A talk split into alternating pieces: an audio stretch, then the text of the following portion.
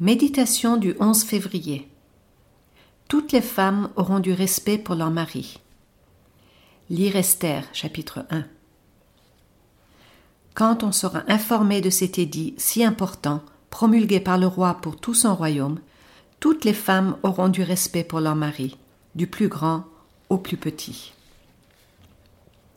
Malgré un certain embarras, nous sommes obligés de reconnaître à la lecture du premier chapitre du livre d'Esther qu'il ne se trouve d'autres leçons que celles rapportées en titre. Nous nous retrouvons très loin de ce qui se vit dans le monde, de ce qui est accepté, mais il vaut la peine de s'y arrêter. Notons d'abord qu'aujourd'hui, pour évacuer le sujet, on établit comme principe que la soumission de la femme à l'homme est un principe judéo-chrétien. Considérant que ces lois sont la raison des abus et du sentiment de culpabilité, les hommes ont décidé de les rayer de leur conscience et de leur comportement, avec le succès que l'on connaît. Or ici, il ne s'agit ni de juifs, ni même de musulmans. Nous sommes à Babylone, une terre païenne qui adorait des idoles de toutes sortes. Mais dans la conscience, la soumission de l'épouse vis-à-vis de son époux était quelque chose de reconnu par tous à commencer par les sages.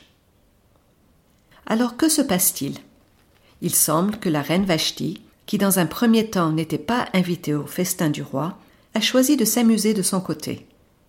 Puisque monsieur le fait, et sans moi, je vais donc me distraire aussi.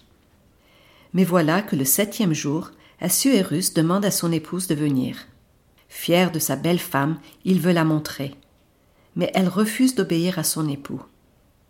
Je n'existe que pour l'honneur et le plaisir de monsieur. S'il avait voulu, il n'avait qu'à me prendre avec lui tout de suite. Je ne suis pas sa chose. Je ne suis pas un objet qu'on expose.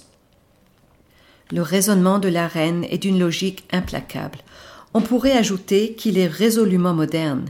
Il relègue Simone de Beauvoir et ses consoeurs à l'Antiquité. Décidément, rien de nouveau sous le soleil.